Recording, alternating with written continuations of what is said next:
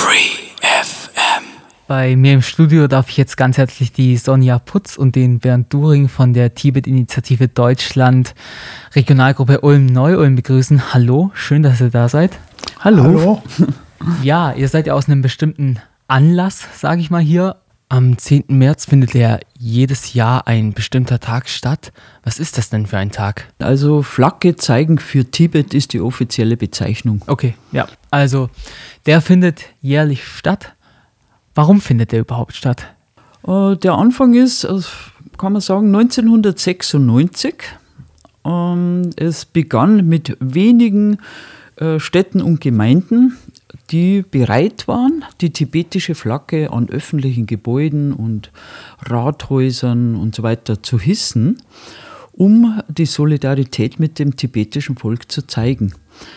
Anlass ist der tibetische Volksaufstand von 1959, äh, in der Folge der Dalai Lama dann nach Indien flüchtete, wo er seitdem ja im Exil lebt. Äh, die tibetische Flagge ist verboten in Tibet. Also das Zeigen, also sie zu haben, nur darauf hinzuweisen oder als Wandmalerei, was auch immer, hat Gefängnis zur Folge. Und äh, so hat sich die Tibet-Initiative 1996 gedacht, wenn die Tibeter sie nicht zeigen dürfen, dann sollten wir uns dafür einsetzen, dass sie genau an dem Tag eben zum Volksaufstand eben in Deutschland gehisst wird. Ja, und so begann das also 1996 mit wenigen Gemeinden und es wurden von Jahr zu Jahr mehr. Es, jetzt zurzeit sind es über 400.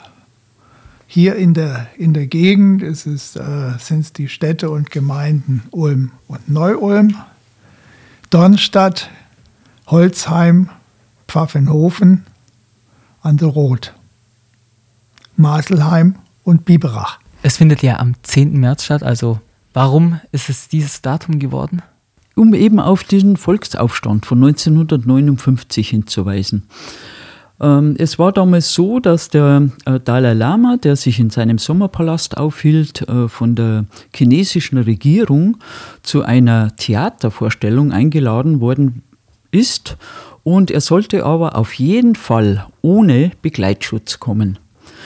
Und das hat nach einer Falle gerochen und das tibetische Volk wollte auf gar keinen Fall, dass der Dalai Lama sich dieser Gefahr aussetzt, also vielleicht äh, entführt wird oder Schlimmeres und hat äh, praktisch einen Menschenring um diesen Sommerpalast gebildet, sodass er nicht raus konnte, also nicht zu der Veranstaltung gehen konnte.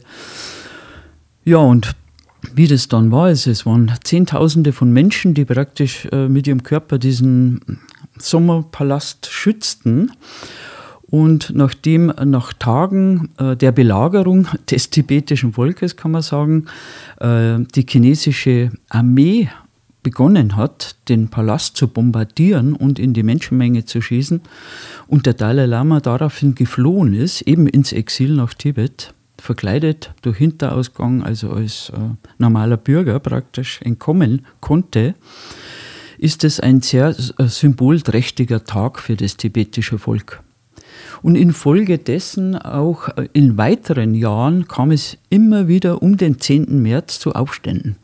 Und es ist bis heute so, dass um den 10. März äh, zum Beispiel äh, absolutes Einreiseverbot für Touristen besteht, für Journalisten, also dass niemand, falls es zu einem Aufstand kommen würde in der Zeit, berichtet werden kann darüber. Und warum ähm, ist der Tag jetzt auch in Deutschland beziehungsweise in anderen Ländern findet er wahrscheinlich auch statt, oder? Ja, durchaus. Ähm, mhm. Warum ist er jetzt, hat er sich so stark verbreitet in anderen Ländern auch? Ähm, ja, ich würde sagen, durch Hartnäckigkeit unserer Seite.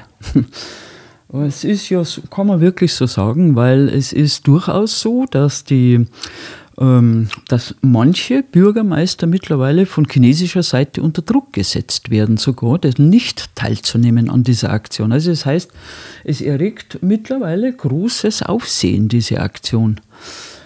Vielleicht kannst du da noch mehr dazu sagen, Bernd?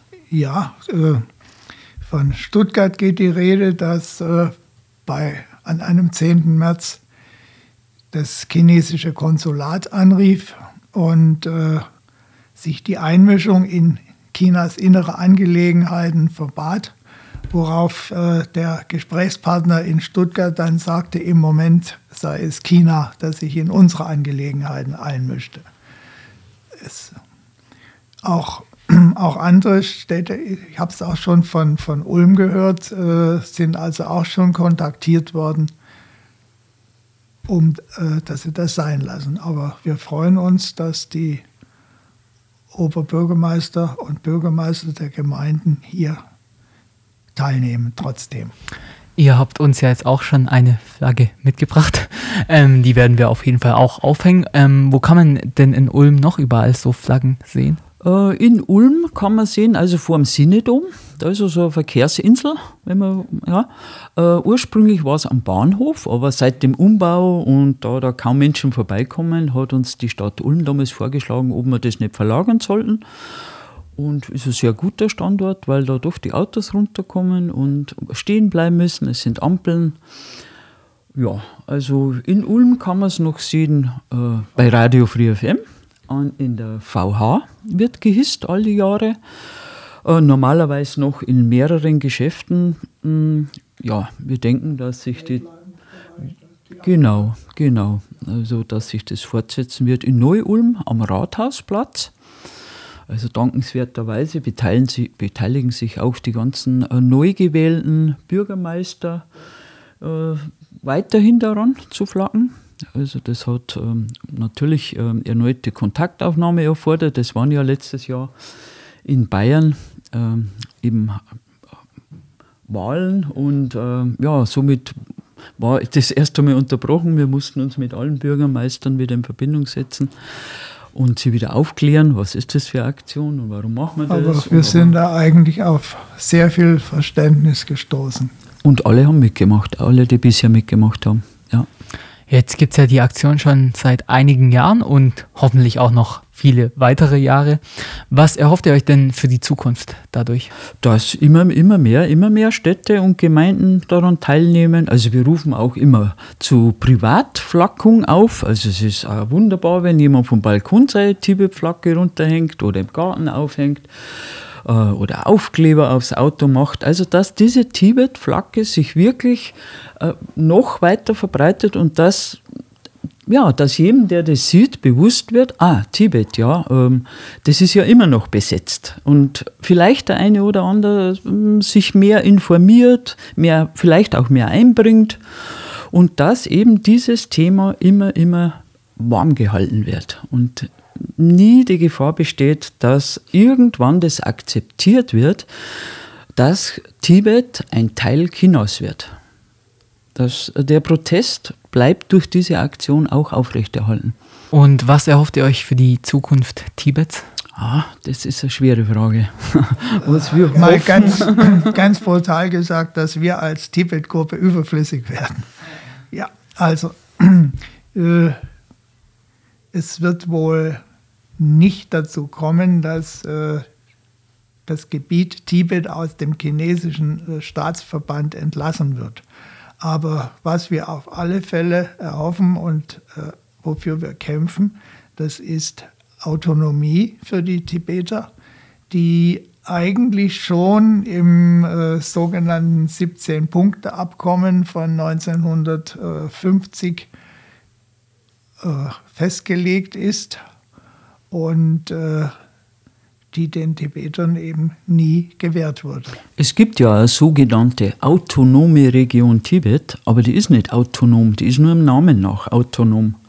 Für, für Leute, die sich noch nicht mit Tibet beschäftigt haben, liest sich das gut. Die autonome Region Tibet. Die denken vielleicht, was wollen die eigentlich? Es gibt ja eine autonome Region, aber sie es bestehen keine Rechte in, diesem, in dieser, es ist keine Autonomie, es ist bloß der Name. Also wird schon einiges verfälscht.